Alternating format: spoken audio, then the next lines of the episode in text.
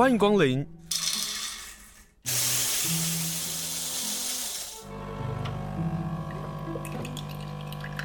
今天的盛情款待，请享用。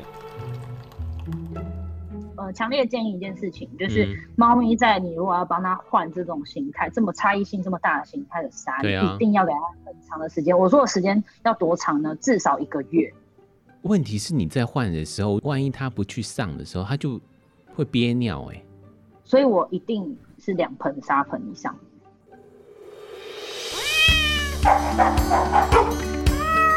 阿猫阿狗逛大街，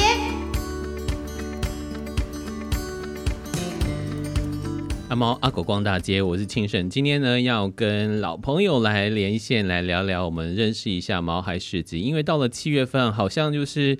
最重要的夏季宠物展这个时间，但因为今年疫情的关系，呃，延后了。但是在网络上反而非常非常的夯。那我们可不可能透过网络上的毛孩市集的相关的宠物市场这样的一个分析，来认识一下，或是来知道一下，在疫情发展下，宠物的相关的商品是不是也有了一些质变呢？那我们就跟好朋友蛋饼来聊天。Hello，蛋饼好。嗨，大家好，我是蛋饼。请问一下，你好，请问一下，毛孩市集或者是在宠物展往后延了之后，到了夏天，因为你看啊，疫情发展到现在，我我一直很好奇，大家会不会多买？嗯、比如说我自己就会买大包的饲料，在疫情一开始的时候就囤个几包，然后避免有些状况这样。你你真的就是消费者哎。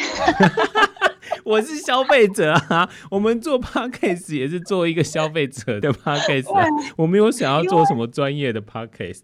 OK，因为呢，我们疫情大概是从五月中嘛，就是比较真的爆发开始是五月中。那其实五月中以线上销售本来啦，过往五月中来讲不算是大月，就是宠宠物这个市场还是有所谓大小月，它大概会随着。宠物展的时间，因为我们都在等宠物展，所以五六月的时候都不会是大月啊。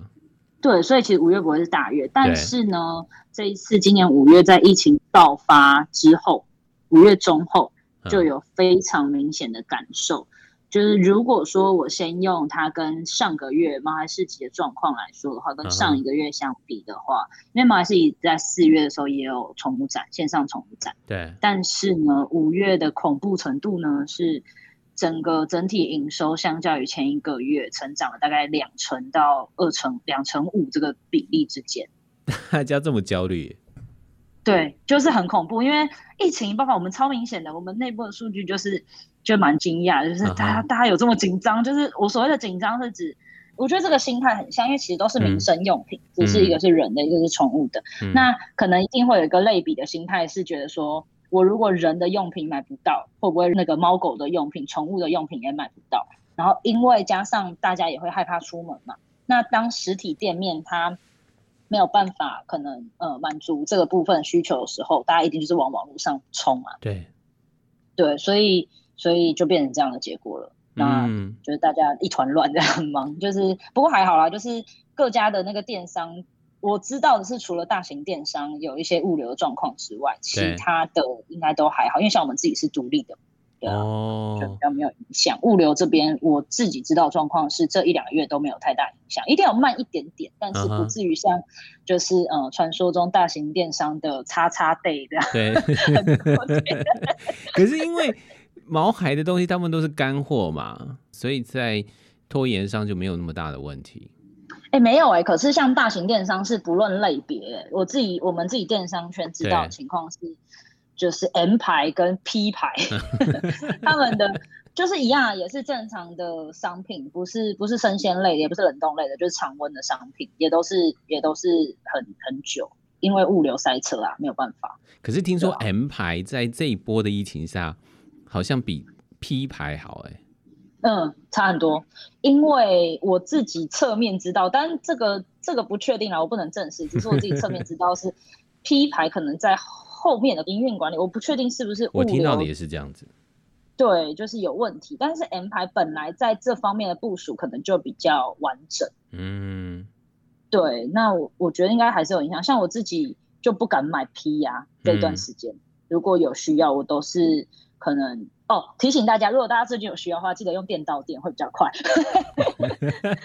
你说电到店 是说，比如说到便利商店那种方式？对对对对对，因为便利商店只要大家想一个逻辑，便利商店是一定得要自己的车子配送嘛。对，就是他们便利商店之间一定会需要有那个，还是需要靠物流去去补货啊，干嘛的啊？对，它本来就是搭在这条线上，所以照理来说，电到店都会比较正常速度。哦，好，只要他们的仓储没有爆炸，先写下来就电到店这样。我我其实也看到几个网红在分享的时候，也都提到能够电到店就电到店，那是一个比较可以保障自己的这个方法，这样。嗯，真的，我自己买，因为我这个月也是买了非常多东西，上 这两个月。等一下，你 你买了什么？我买各种各样哎、欸，要我我买所有的宠物的也有，然后。那个人的，我自己的也有，吃的、用的、保养品都有，所有各种完全不限类别，电器也有。那是因为大家闷在家里不知道干嘛，然后就开始乱买吗？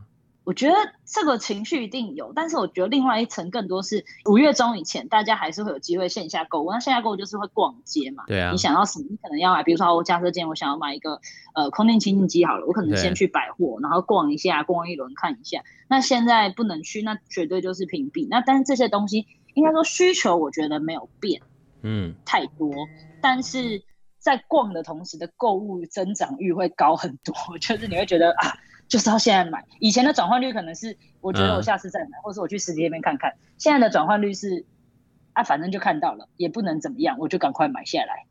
哦，是哦，我忽然发现我是个老人，我，我对于网络购物是那种啊，反正都会在嘛，就放着，等到我有空的时候，然后或者是觉得皮夹好远哦，算了，不用皮夹，你现在 现在各大平台都会记你的信用卡账号啊，怎么会需要皮夹呢？对啊，我其实很少网络购物。所以，如果我到了一个新的地方的时候，我就在想说，哦，那到底要不要买？那就先放着吧。对，没有，你这样就是造成我们转换率很低的原因。但 你就最，但就是因为我觉得最可怕网络购物就最可怕就是你刚刚说的那个东西，就是它会会记你的信用卡，所以你根本没有干嘛。所以你就是只要按一按，全部就已经结账啦。因为我前两天还结账了一个还蛮多钱的东西。你知道我在毛孩市集买东西大概是三十秒搞定的事吗？哇塞，你跟我妹在做服饰业那种看衣服买东西的方式好像哦，是因为你们熟悉哪些东西好买啊？而且不是因为宠物的需求，应该说它的刚需硬需求很明确啊。你本来在买的是什么类型的东西，你马上就是需要的时候补货的时候，你就是马上买了，对，所以不会有太大的差异，只是说你今天有没有在被其他的行销活动打到这样子？对。那你被打到，或者你买了什么东西？新买的东西，我们先谈新买的东西。新买的就玩具类的啊，然后然后抓板。哦，抓板那是那个消耗品，本来就是要买的啊。对，可是可能就会买比较多，然后玩具类的也有变多，然后零食类的也变多。玩具类有什么让你觉得很想买的？逗猫棒啊，然后猫草玩具，就是猫草抱枕那种玩具。可是听起来没有新的啊。没有啊，就是有款式有新的，你就会想要试试看。然后你们这些电商都是这样子，推出一个新的款式。我们自己买，自己在做，但是同时也是自己是消费者，所以我们是非常的感同身受的。先推坑完自己，再推坑大家这样子。那你来推一下坑，如果叫你推坑，你又想推什么坑？电剪呢、欸？我觉得电剪很推、欸，但我不是不是整身的电剪哦，是那个脚底毛的。为什么？因为猫跟狗脚底都会长毛啊，这不是废话。对啊。然后那个你说比较小的那个，比较小管的那个。对对对对对对，因为我我我可以讲品牌吗？我个人很爱奥本这个牌子，台湾的品牌。你再说一次牌子。奥本，奥奥克的奥，奥 K 的奥，然后本来的本。奥奥本，OK，对啊，他们是台湾的牌子，然后呃，我们跟他们也是很早就合作的的牌子，因为就是大家在一开始可能五六年前，宠物电商这一块还没有发展起来的时候，东西也不多嘛，对。对，所以我们是很早期就合作的牌子，然后他们的他们本来是做人的电剪用品，嗯、然后是后来他们自己有养宠物嘛，所以他们就有开一条宠物的线，然后有这种专业等级的电剪，就是那种可以撸全身的那种，对，然后有一般的，然后后来有出。就是脚底垫剪，脚底的垫剪是那种很比较小只，然后猫咪也有自己的款式，猫咪的就是更小，因为猫咪脚非常小嘛，对，所以猫咪也就是非常小一只。然后我因为看它还是看很久，后来补货的时候我就速速下单，然后我就觉得超好用，因为它的垫剪超级安全，我是可以狂撸我自己的手都不会受伤。真的假的？对，就是因为我我你知道猫奴的习性就是嗯嗯，一定要用这种用品类的，可能会对它造成危险的用品类的，一定要自己先试，自己死不会怎样，猫咪绝对不能有事，大概就这个心情。对对对，嗯、因为人受伤了感觉随时都可以愈合，猫受伤不行，就是天崩地裂这样。对，哎、欸，可是你既然买了，我要问呢，所以那个电剪的声音很小声吗、嗯？我现在可以开给你听啊。好啊。我现在已经靠近那个，这叫什么耳机，非常非常近了。哦，大概就这样。对，这个声音狗猫还可以接受啊。我觉得可以，因为它还蛮小声。然后，然后通常我会剪的时候是在那个他们睡觉的时候，因为猫咪不是就很喜欢你在用电脑或干嘛的时候，它趴在你旁边嘛。对。然后可能就会趁它睡着的时候偷偷撸个几下。我觉得养猫比较好，养狗就是我们只要动一下，它就完全就醒来了。哦，真的哦，就是反应度差很多。对，狗就会说：“哎、欸，你起来了，我看一下，我是不是要跟你玩？怎么之类？它它很想要你等你起床玩。可是猫咪有太多时间都在睡觉了。对，猫咪不会差小你的，你就是，嗯、对你你你，它想睡，它就睡在就睡继续睡。可是它它敏感程度很也很高，就是猫咪的麻烦点是在于它不喜欢被碰的地方，就是真的百分之百你不可能碰得到，所以就是要趁一些它可能还在。刚睡醒或者是睡着的时候做这些事情，你会减少你自己很多风险啊。对，好，所以你就是说，在这个毛孩市集当中，那个电剪，特别是剪那个可爱的毛长的小长的那个地方，可是我看到一个，我，很推的我看到一个东西，感到很疑问：按摩棒，按摩棒哪一只？宠物 宠物专用护掌按摩棒哦，它其实是有点像。做的有点像我们那个护唇膏一样。对啊，对啊，对。然后它不是真的有什么按，嗯，要怎么说呢？就它不是真的有那种像会震动的按摩棒这种东西，它就是只是可以插在它的掌。嗯、因为狗狗，尤其是狗狗吧，猫咪比较还好。嗯。狗狗会出去外出嘛，然后踩地板一定会有一些磨损嘛。对。然后它主要是。帮它，因为它里面有滋润的成分，然后就是帮它的掌去做一个修护养护，有点像我们在涂护手霜的概念啦。然后等于用那个，对啊，哦，你说我们会推坑吗？因为开玩笑，我也是毛孩市集的当家那个拍片直播主之一。这个我知道是卖还蛮好的啦，但我自己不需要，因为猫咪比较还好，狗狗比较需要。猫咪只要那个棉花棒就好啦。对啊，就是清洁，然后我是觉得定期剃个毛这样，但是是脚底的，不是。然后不要呃，对，剃毛，想要剃毛，嗯，因为很多之前我一定要先喂教一下给大家。之前我看到很多客人会觉得要给猫咪剃全身毛，对，就这个尽量是不要啦。狗也是，就是你在剃毛的时候，应该是要还是要留一点长度，因为其实它的毛发就是保护它的皮肤嘛。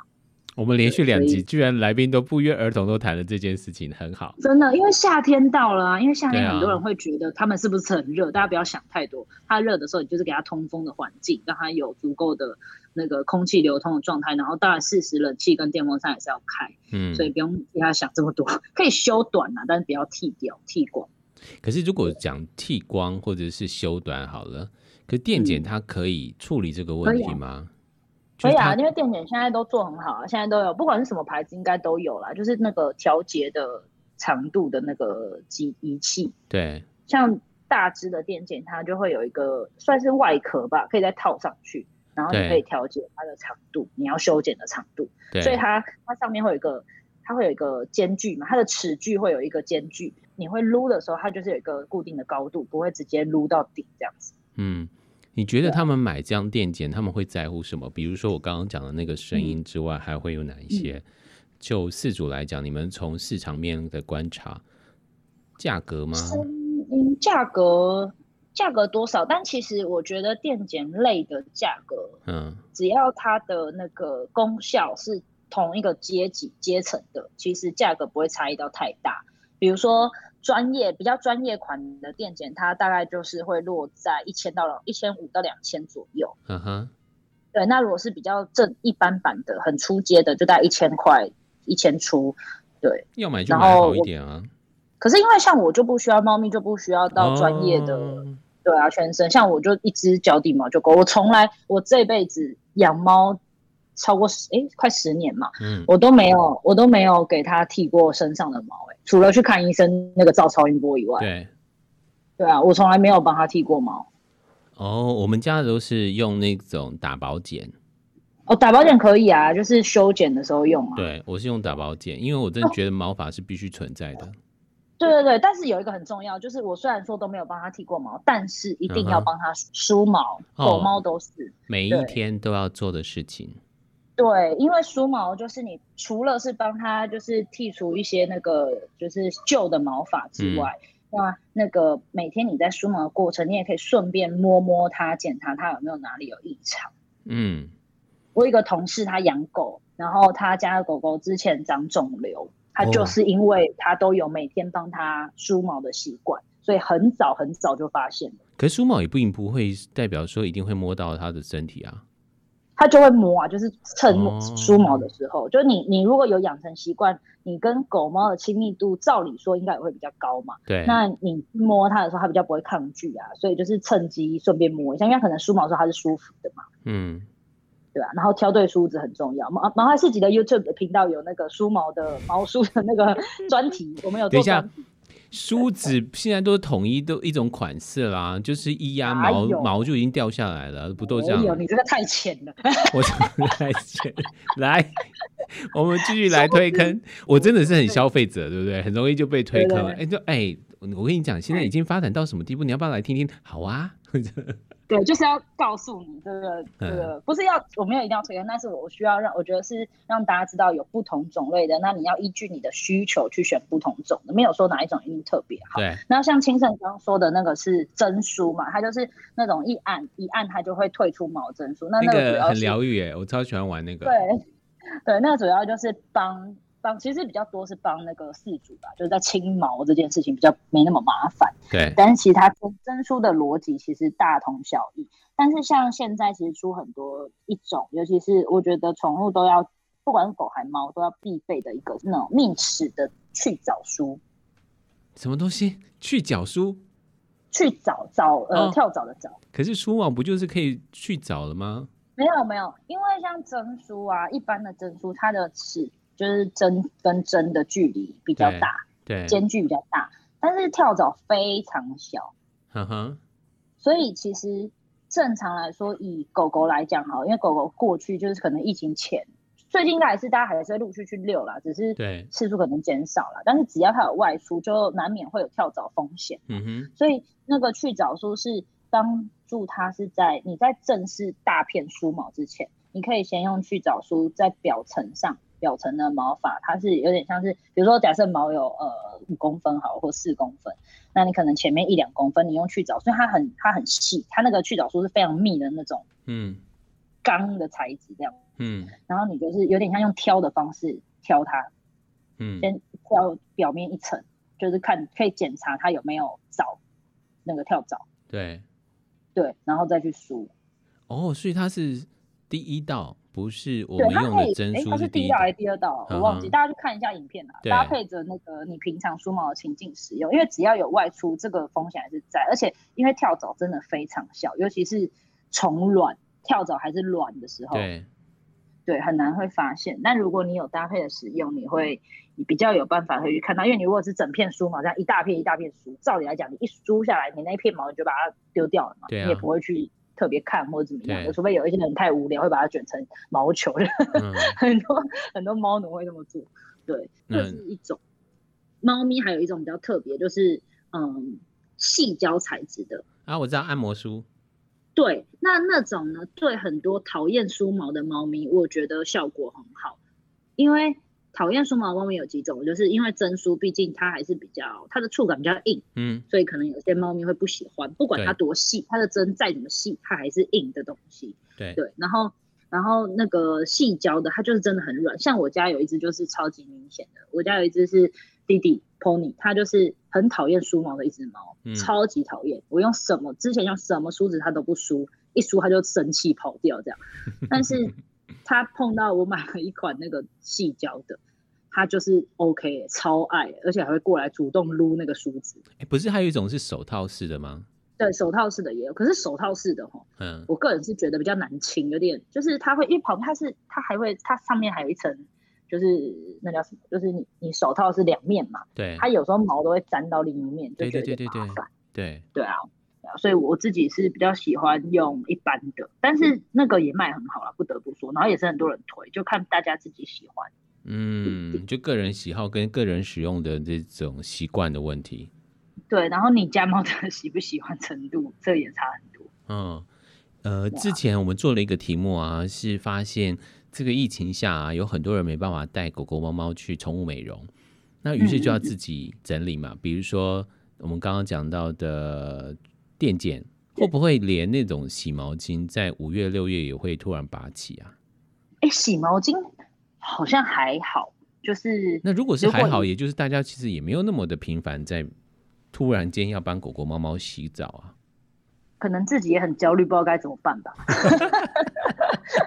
就是本来不会洗的，不可能一下马上就变得会洗啊。所以大家一直还在用人类的沐浴巾，这样不好啊。对啊，有点担心哎。如果大家有这样的话，自己注意一下哦。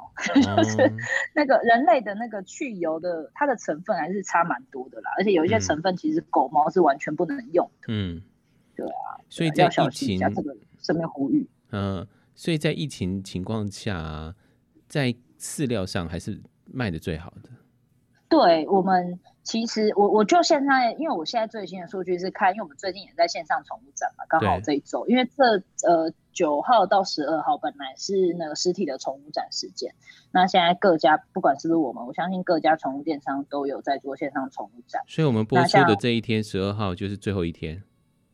呃，毛孩是到十三号哦，那还来得及，大家可以上毛海市集。而且现在这个时刻，十二号这个时刻应该是免运，全馆免运。哦，所以我要上去买也是趁这个时候就对了。哎，对，赶快，最后两天了，大家冲一波。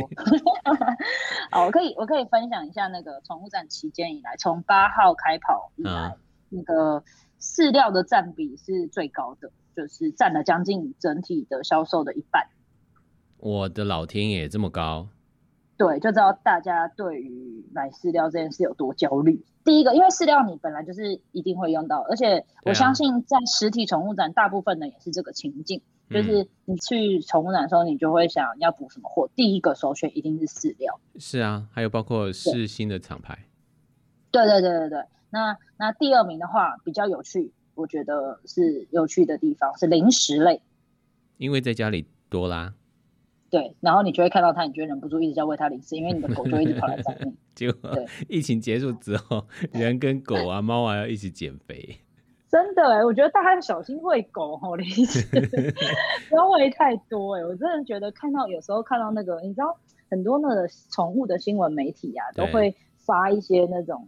就是狗猫很胖的，然后可能大家就会觉得很可爱，戏里面是说阿妈养的狗猫啊。但其实我每次看到那个画面，我都很焦虑，我都在想，胖成这样到底是怎么办啊？就是而且人要瘦下来其实不难，对，可是狗猫要瘦下来很难。对啊，就是回到一件事情嘛，他们没有像人类一样的自主意识嘛。对啊，他胖了，他就是他还是有需求吃啊，而且你让他的胃变大，他就是会吃更多嘛。那他不会意识到说，哦，我要跑多一点步呢，我要干嘛多一点，我才不会变胖。他就是想吃的时候就来去吃啊。好，那我们上一集不就帮大家推坑？我们上一集介绍吃肉肉，就是手工的肉条。哎、欸，可是我觉得手工，我有听那集，我觉得手工肉还还好。谢谢你有听节目，谢谢你有听 Podcast。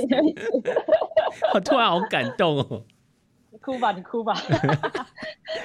就是我自己在挑选零食上嘛，也会尽量是以天然零食为主。所谓天然零食是差在哪里？其实是差在它成分上，就是偏手工烘的也好，或者是你其实就转过去看商品的成分。那个如果是电商的话，你就是看它一定会有规格嘛，嗯，规格那边也都会写成分。那如果没有写，你就客服问他。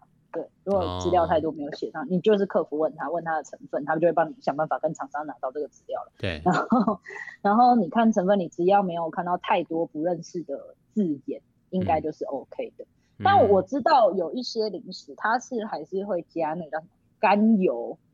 就我自己的了解，它不是什么不好的东西。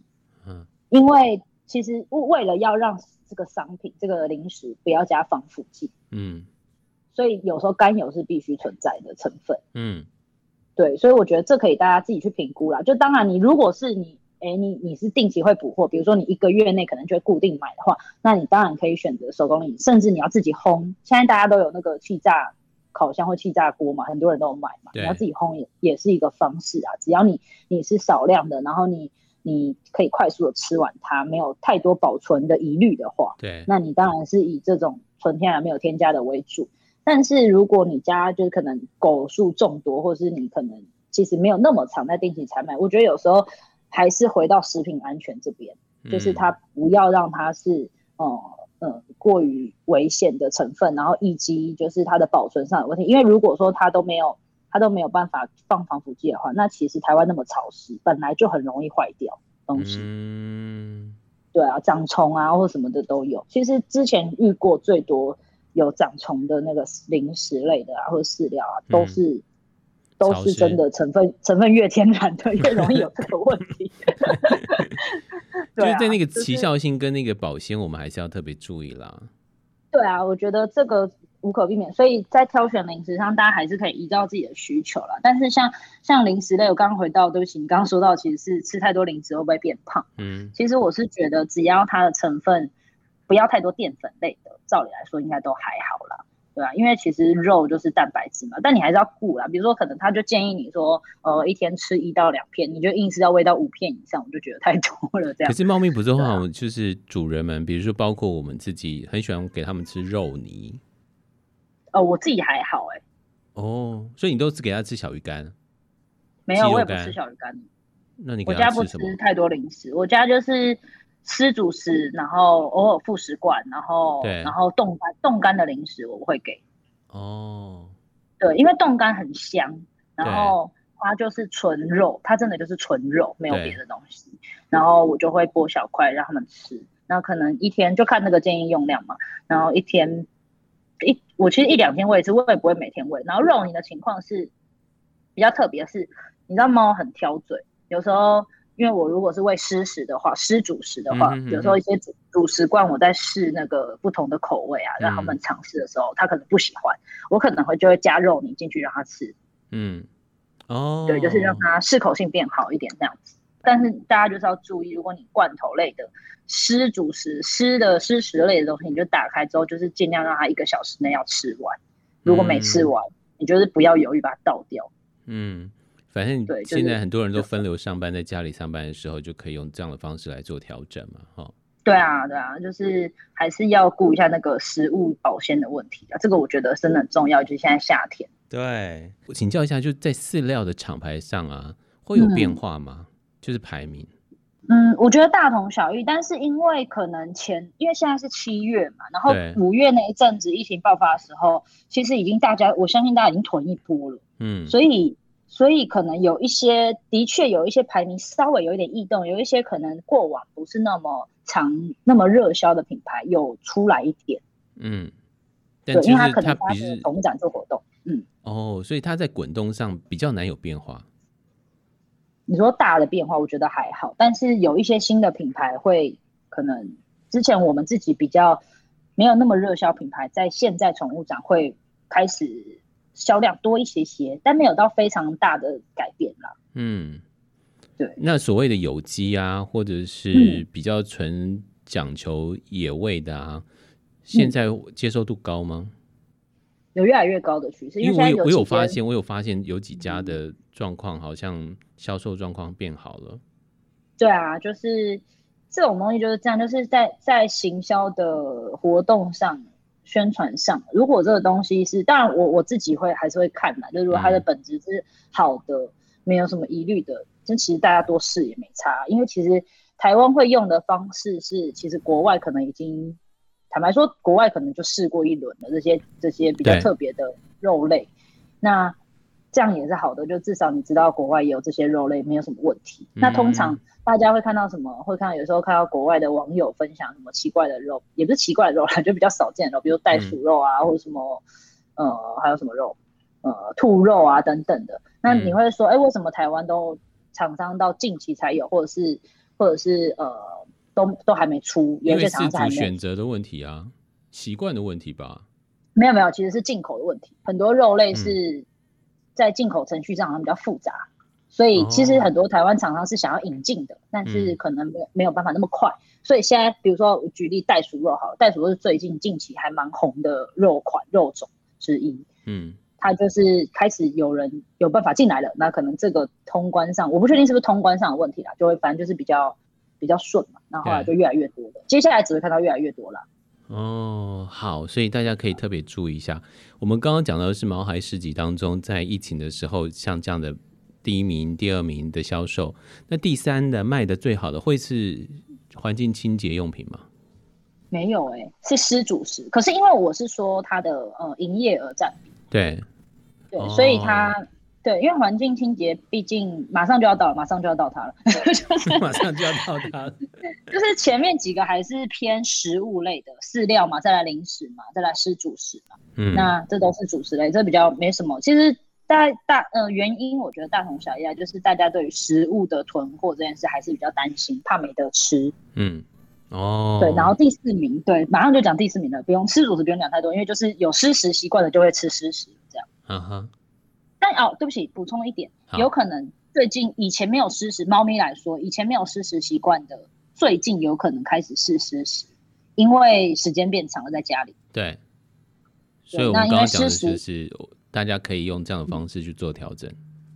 对，可以试试看，因为还是回到再一次喂教，就是猫咪呢，喝水量真的是普遍偏少，所以如果你在饮食中没有让它足够的水分的话，嗯、它很容易未来有一些肾脏的问题。对，对，提醒大家。好，这是湿食，还有哪一些是你觉得哎，个是一个很值得关注的问题？嗯，第四名就是玩具。对，请问玩具到底有没有推陈出新呢、啊？有啊，现在最多的就是那个藏食玩具。哦，藏食物的，就是包括智慧、智慧、聪明、智慧的这个训练，动脑训练。对，嗯。狗狗跟猫咪都很适合，我觉得狗特别需要，因为狗现在那个人在家的时间也变长了嘛。对。那它它一定会一直想要找你啊。可是其实我我不确定在行为上，因为我毕竟不是行为专家，但是我的理解是，你不能让它呃现在，因为你终究之后会回到公司上班嘛。对。那如果你现在一直让它没有办法自己自己玩，或者是自己有习惯这个状态的话，那相信。之后你回去上班之后，一定会也有一波就是麻烦，对，嗯、所以所以可能也是要让他开始习惯玩一些玩具，然后像常识玩具，它类型非常多。那近期比较比较热门的跟比较多人买的会是韩国的，嗯，常识玩具不是都是美国的专利吗？没有没有，他现在韩国做那个常识玩具做的超可爱的。哦，还好，我现在看了一下毛孩市集的那个网站啊，常识的玩具好像真的卖的非常好，很多都是挂点说暂时没有销售，我可以先躲过这个。你应该躲过没有？你 躲过这个坑？等下我贴给你。你这样，你这样会要大家到盛情款待上留言说，哎、欸，请问一下那个常识玩具到底分享了哪一个？这样。分享一个，就是就是像那个啊，有那种它是布偶类的玩具，呃，那叫什么娃娃类，可是它的设计机关是会有一些从简单到难的程度有不同的设计。我觉得那个不管是猫还是狗的玩具啊，嗯、都好可爱哦，根本不是给猫狗玩，是给我们人类玩的，就自己看的爽。对啊，自己看了有疗愈耶。包比如说我看到一个什么章鱼的，哇，好可爱哟、哦。我自己喜欢那个有一个菜菜子，菜菜子，对，你打常识就会有一个菜菜子。哦，我看到了，我看到了，啊、看到了，那个太夸张了啦！就真的超可爱的，可是它对狗来讲是一个超简单的，但是它对猫来说就比较没那么简单。哦，所以现在现在常识的玩具就做成是布偶的样子哦。就韩国，就说韩国的那个那个这种文创方面的这种，嗯、这种氛围很厉害呀、啊。而且这个菜菜子还有 biu biu biu biu biu 的声音哎。对，还有那个那种塑胶袋，它的那个叶叶片里面有放塑胶袋的东西在里面。买，哎、欸，你真的很会推坑，真的超，这真的超可爱，因为我自己超可爱，我立刻分享给大家，然后问大家要不要团购，然后告诉大家 说，哎、欸，现在那个到十二号、十三号，现在是免运，免运，所以我们并没有住在呃大台北都会的，我们可以来买一下这样子。真的，真的免运的话真的很方便，你就不用，因为有时候我们我们平常是满千嘛，对，大部分电商应该都是啊，都是通常满满千一个门槛。对，那现在就是那两天，这两天真的免运，很很爽啊。对，常识玩具可以有一个小注意，就是他如果没有在玩的时候是要收起来啊，要把它收起来。对对对对对，所有的玩具都要这样子，都要这样子，就是离开玩游戏的时间，你就必须要把这些都给收起来。没错，不要让它一直摆在那里，被你被他玩到烂掉这样子。对。让他玩到没有兴趣就不好了。好，我先不要再推坑你，先讲第五名。不是，你要讲完猫啊？你那猫没有讲到。哦、对啊。你说猫的玩具哦？对、啊。猫的真的就是，猫的真的是随便你买，因为猫的，猫的我是觉得逗猫棒啊，逗猫棒可以多买啊，因为逗猫棒在你现在这个就是疫情的期间，你在家的话比较有时间可以陪它玩嘛。嗯、逗猫类的那个逗猫棒还是可以多买几支。然后如果是像。你比较懒的话，现在有出那种电动不倒翁的那种逗猫棒，你知道吗？就是它就是一个很像不倒翁的设计，然后上面有一坨毛。我懂。然后它会，可是猫根本不会有兴趣啊，猫是要把这些逗猫棒当成猎物，不是吗？它会动啊，因为它是电动的啊。它但它不会躲藏啊。你知道玩逗猫棒、嗯、就看它动的频率。哦。对啊，对啊。但是但是这个东西，这个更注意要。嗯玩完就收起来，就是因为它不能让它腻嘛，对不对？对，对，对。但是我自己推荐呐，你如果就是不想花那么多钱买的话，你就是把那个塑胶袋揉成一个球啦。猫咪也会。塑胶袋也要小心呢，塑胶袋也要小心呢。那要小心异食癖的猫咪，如果有异食癖的，对啊，怎么玩？好，那第五名呢？我们讲到第五名，第五名又回到民生用品了。什么？猫砂。哎，我都忘了猫砂。对，那个是真的名声，那个是铁买的啊。对，而且猫砂在这一次我们宠物展的销售，嗯嗯、呃，算飙高蛮多的。因为你免运，我我当然要买猫砂啊。猫砂很重哎、欸。可是免运其实没有影响啊，因为如果你是囤货的话，一定会买到本来免运的门槛啊。对，哦，而且你知道现在现在有无接触配送，你也只能自己扛上去啊。也是哦，也是哎、欸，对啊，大家自己加油好不好？练一下那个臂力。那猫砂有什么差别吗？猫砂就分啊，豆腐砂、矿砂。因为看起来矿还是矿砂是最卖的最好啊。没没没，真的假的？我，我的习惯还是使用矿砂哎。你真的？而且因为我的意思说，不是因为我的习惯，是因为我们使用矿砂，每次要买那个某个牌子矿砂都买不到啊。你是说那个？现在其实很多沙都做的很好，然后我觉得我自己还蛮推荐台湾的品牌的。什么品牌？既然是台湾品牌，我们就要来推一下。刚刚推到一个叫做澳本嘛，那接下来呢？对，台湾品牌我我自己蛮喜欢两个牌子，一个是臭味滚。哦，广告打很大哎、欸。对，然后他们家的沙。呃，矿砂跟那个豆腐砂口碑都很好，嗯、然后另一个牌子是防御工事，防御工事，防就是防备的防嘛，御是那个御手的御，哦，打这两个字就就可以找到了。防御工事，他们家很特别，嗯、他们家他们自己的网站是也有卖人类的东西，嗯、有一些收纳盒啊或什么的，对，哦，所以就是人类的可以一起买就对了。对，但是如果在马来自己买的话，就是它有有所有的宠物用品都有，包含一些除臭的，然后矿砂、豆腐砂。有那他们家也是在蛮一开始就有做一个矿型豆腐砂的一个品牌。什么叫矿型豆腐渣？就豆腐渣就豆腐渣，矿沙就矿沙。这样说好了，大家看到的豆腐渣大部分都是条状的，对不对？对。但是呢，很多猫它的习性或是它习惯上来说，它还是会比较喜欢矿沙的那种颗粒状。嗯，对，对，所以我们一直用矿沙的原因在这里啊。对，可是你就不知道对吧？很多豆腐渣 现在是做，所以我才要跟你蛋饼连线呢、啊。就是现在的豆腐砂有很多是做成矿型的，它就是把它打碎。对。它就是像，就其实你的外观看起来就跟矿砂没两样了。对。但它还是豆腐的成分，就是豆腐沙的成分。对。所以它一样可以少量冲马桶。那凝结力呢？凝结力来说的话，我觉得就要看品牌了。但是我刚刚说的这两个牌子都还不错。然后，嗯、呃，臭味滚的算是目前综合评比，我们也有做过一个猫砂特辑的专题。防御方式的我自己是自己用，觉得凝结还不错。然后另外一个是那个刚刚讲臭味滚，臭味滚，因为它本来自家本来出的强项就是除臭嘛，除臭类的商对啊，对啊。对，那他们的除臭力也非常好，然后凝结力也非常 OK。那因为凝结力跟矿砂比，我坦白说，嗯，我觉得其实差不了多少。嗯，对，而且矿砂就会有一个问题嘛，矿砂的粉尘的问题啊。对，而且我们还要丢丢垃圾的问题啊。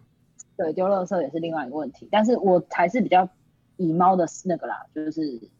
嗯，就猫本主义这样子，所以丢垃圾还是小事，相对是小事。只是我觉得粉尘会有差异啊，就是因为就就成分上来说，矿砂毕竟是一些就土啊什么的。是，因为我觉得，我觉得豆腐砂相对对我自己感觉而言，感受而言，它还是偏天然的，对啊。呃，强烈建议一件事情，就是猫咪在你如果要帮它换这种形态、嗯，这么差异性这么大的形态的砂，你一定要给它很长的时间。我说的时间要多长呢？至少一个月。问题是你在换的时候，万一它不去上的时候，它就会憋尿哎、欸。所以我一定是两盆沙盆以上。我觉得是一个非常极端的人，可是你这样做是对的啊，他必须要有两个让他上。可是万一是他又还是习惯矿砂，他就永远不会换成豆腐砂或者是矿砂豆腐砂。就你会比如说，比如说你假设两盆嘛，一个是当然就是一盆纯矿砂，一盆纯豆腐砂。那你可能可以先试试看，假设一个礼拜他真的都不去豆腐砂那边上的话，那你可以试一个方法，就是加一点豆腐砂在矿砂那一盆里面。哦，对，但是比例一定要就跟换饲料一样嘛，你比例就是渐进式的，嗯，一开始绝对就是可能十比一，嗯，甚至八，然后再慢慢可能八比二之类的。嗯，哎，是这样算吗？哎，不对，九比一，数学很差。十比一哪来的比例啊？对，就是一定要渐进式啊。那如果你真的就比如说你已经试了这样慢慢的试，你不要急，真的是不要急。嗯，因为猫咪是一个。非常细腻的动物，心思真的非常细腻。我差点说优雅，可是后来想说没有，有些猫其实一点都不优雅。其实对，没有诶，没不是说猫都优雅，真的没有。好，今天跟大家分享的就是毛孩市集，它现在因为有宠物展的关系，大家可以上去看一看。那我们也帮大家整理一下哦，让大家知道说，在销售上，在疫情的销售上，哪几个会有一些异军突起，或者是呃，我们也的确了看到这样的一个改变。呃，蛋饼最后要请问一个问题啊，就是在这样疫情发展下，你们反而会更了解电商的重要性，或是未来电商的发展是比较好的，对不对？对，因为其实像刚刚讲到，从五月开始，它的营收就是增长之外，这当然是时间性的问题啦。嗯、但因为随着这样的的情况，就是时事的这个状况来说，整个来客数有提升，所谓的新客新客人的比例也变得蛮高的。嗯，而且那疫情有另外一个影响，就是它的客单价也变高，就大家一次买的量会更多。哦、是是是是。对，那在光是在新客比例提高这件事情上，其实就差异蛮大，就是代表有一些人他的使用习惯在改变，开始在转变。对，那其实网购这种事情是这样，它那个门槛，比如说你本来都在线下买，甚至一般商店、嗯、实体门市买，那你会不想要去线上买是什么原因？因为你没有办法看到实体嘛。那第二个是你觉得你不会用嘛，对，就是你不会操作之类的。但一旦你有这个习惯上的很明确的转变。对，你就已经先跨过一个门槛了。第一个，你已经会用了；第二个，你发现它可能哎更方便。其实东西是一样的，跟你在实体店面买到东西是一样的。对的时候，你就会发现其实其实好像没差，那甚至更快。所以就有回不去的问题了。对，我觉得难免，但是一定还是有一些体验是，嗯、呃，实体店面更好的。嗯，对，所以我我觉得这个无可避免，所以实体店面一定还是有它非常必要的存在性。而且其实现在很多实体店面也有做那个啊，就是呃外送嘛，嗯，就是它搭配那个那个那个叫什么外送平台去做去做一些呃产品的配送。那只要你是什么会员之类，你可能就可以订，它可能也是几个小时就到货。其实。其实我也不觉得，像我自己也喜欢逛实体店啊，所以我不觉得一定是大家，我不会鼓吹说啊，大家都用网购就好，因为毕竟坦白说啦，网购还是会有一些呃环境的问题啊，就是 纸箱啊什么的。有，那个、我最近也在担心这个事情。对啊，这个可是说在就无可避免，所以大家如果就是那个分类有做好的话，还是尽量啊，对，嗯、就是就是只能只能尽量这样，但是因为那个情势所趋嘛，所以如果我是不会说还是说哎。其实有时候线下店一定有它的存在必要，而且它的无可取代性还是非常高的。对，嗯、对，所以只是说在不同的情形下，大家选择不同的消费模式。那我自己看好电商是绝对看好的，因为你看我自己买这么多，我的一个逻辑就是取之电商，还之电商这样。什么逻辑呀？非常的饮水思源，哪有用之电商啊？没有啊，有啊，我我就自己买自己赚，然后还是自己花钱在电商上。但我们消费者不是啊，有消费者希望希望大家没有就看方便性啊，其实还是回到方便性的问题。哎、嗯欸，我问我问我问个问题啊，我问个问题啊，就是未来在电商越来越夯的情况之下，电商有可能会跟一些动保团体合作吗？还是你们过去有合作过？有啊，有合作过啊。哎、欸，说到合作，对，我有一封信还没回，自己讲一个私人事情。像那个，我们时不时就会有一些爱妈，我们之前就有跟一些爱妈合作过啊，就捐捐私料。然后因为我自己私人啊，我自己私人有认识一些爱妈。那爱妈他们在我们举个例好了，电商的商品会有一个六个月，我们家啦，我们家的网站是规定六个月的期效是低标。嗯哼，就是商品都一定要有六个月以上的期效。那如果有六个月以下，就会做极其的特杀嘛。那如果低于好像三个月吧，还是两个月，嗯，嗯，我们就不会卖了。这个东西就必须要就是、哦、就是销毁之类的。对，对那那如果有定期出现这批货的话，我就会想办法转交到我认识的爱妈手上。哦，对对对，就是因为他们本来就有日常的大量的需求嘛。对，对不管是喂饲料或者罐头什么的。那如果刚好我有这批东西，而且其实。大家知道很多艾妈在喂，因为经济有关系，那那他们其实真的就是自己付出的关系，所以其实大部分都是喂那种比较偏商业粮的饲料。嗯，但是因为我这边的的饲料大部分是天然粮，就是所谓比较高阶一点点的饲料或什么的。对对，对，那我这边就等于一批直接送，我之前就送了三四批出去了，对吧、啊？只要我们有的状况下，就是可以做一个交流这样子，对吧、啊？然后像之前。可能动保处这边也有曾经也有来信问过，哎，有没有机会采购啊或什么？那我们会觉得，呃，如果在一定的程度的量以内，其实都可以做一个捐赠交换这样子，嗯、对啊，嗯、会觉得就这个一定都还是持续有在合作啦。然后像我自己知道是很多实体门市，其实也是开始有结合一些爱妈的资源去做送养会。好。所以，嗯，今天跟大家介绍的就是毛孩市集，从毛孩市集的销售让大家了解。更重要的是，其实，在这些电商也有在跟动保团体做合作哦。讲到那个动保团体啊，我最近看到一个事情，真的要请教你，因为我突然发现，我认识的好像越来越少了。因为我看到台北动物之家啊，他们有不是都会固定贴文吗？就是不养的啦，然后或者是带领养的啊，嗯，他们就有一个。不拟续养让渡公告专区，这样。就是我准备，我准备不养了，我要把我们家的狗，我要把我们家的猫给让渡出去，所以有这样的一个公告来。那我后来看了一些朋友的分享啊，或者是回应，我才大概理解了为什么这么做的原因，是因为就不让这些狗狗猫猫被弃养的时候就直接送到。动物之家，因为动物之家有收容的问题，有呃清洁的问题，有病毒传染的问题嘛。那如果你不养，你先放在你家，那我们先公告出去，看有没有人要养这样。那这这是一种做法，或者这是一种改变的做法。可是我就会卡到一个事情，说，比如说有一只狗狗，它是查理士犬，那它老实说，它有一些呃遗传性的这个疾病，包括心脏，包括癫痫，它就养了六年了，然后就只是因为要搬家，无法照顾，它就。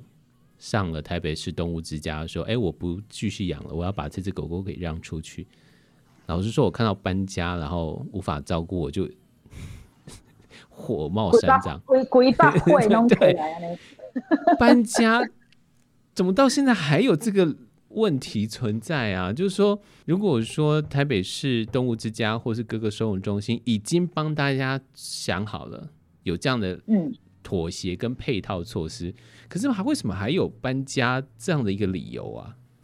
先先说一下，以下言论就是本人的立场，这样 跟那个跟刚刚说的那个品牌没有任何的关系，这样对对对，跟以上就是好朋友在在闲聊这样。对，因为其实我就除了本来呃，应该说本来自己在宠物产业之外，我自己也是事主嘛，嗯，然后也因为工作关系，我加了非常。多的宠物社团，不管是狗的、猫的，哦，然后对我有在很多社团里面，那就是一个习惯性的资讯习惯被轰炸的状况。嗯、对，那我觉得第一个刚刚讲到动保处成立这样的专区，我我还是觉得它出发点是好的，就是这个出发点没什么需要被质疑的。嗯、但是回到还是事主的问题，就是今天今天到底搬家这些概念跟。好，不管是不是搬家、怀孕啦，什么家人反对啦，这种的，嗯、就是看似我们这种，嗯、我们这些比较，嗯，所谓我们也不算正义魔人，我觉得还好吧。我觉得就是就是正常，我我自己会定义我自己为比较正常的饲主吧。就是我们如果站在狗狗、猫猫的立场去想，我们都觉得这件事情是有问题的。对，对，没错，就是就是这些状况还是层出不穷。那为什么呢？我觉得还是回到源头。嗯。到底这只宠物是怎么来的？哦，对，就是我自己，他是用金钱买的。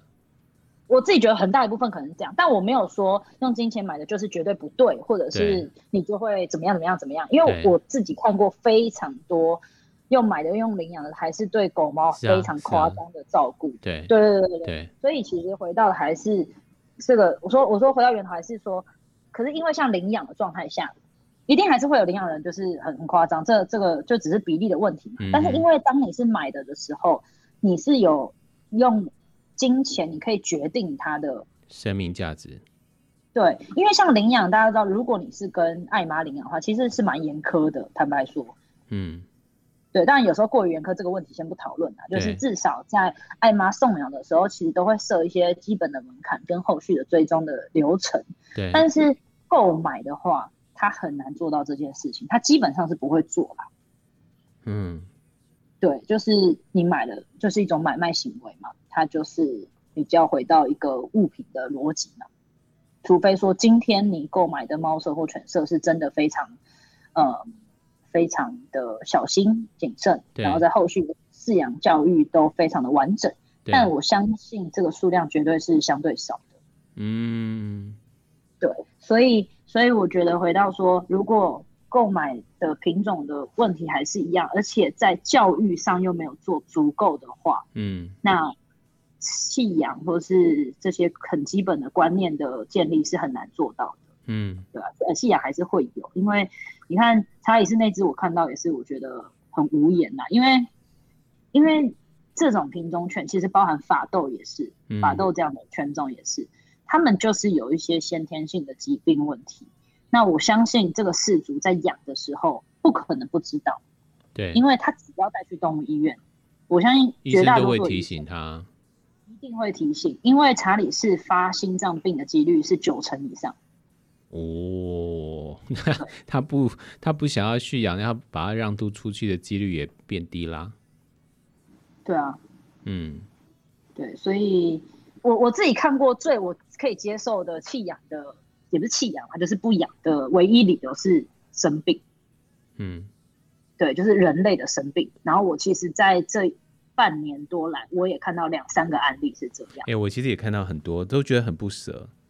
对对对，就是他真的很痛苦。那可是他可能第一个，我有看过一个是他独居，他本来就没有家人可以协助他去接受动物这样子。嗯，对。然后再来就是可能家里的状况就真的不允许，就所谓不允许是指可能他其实也只只剩爸爸妈妈，那爸爸妈妈可能年纪也很大了，对之类。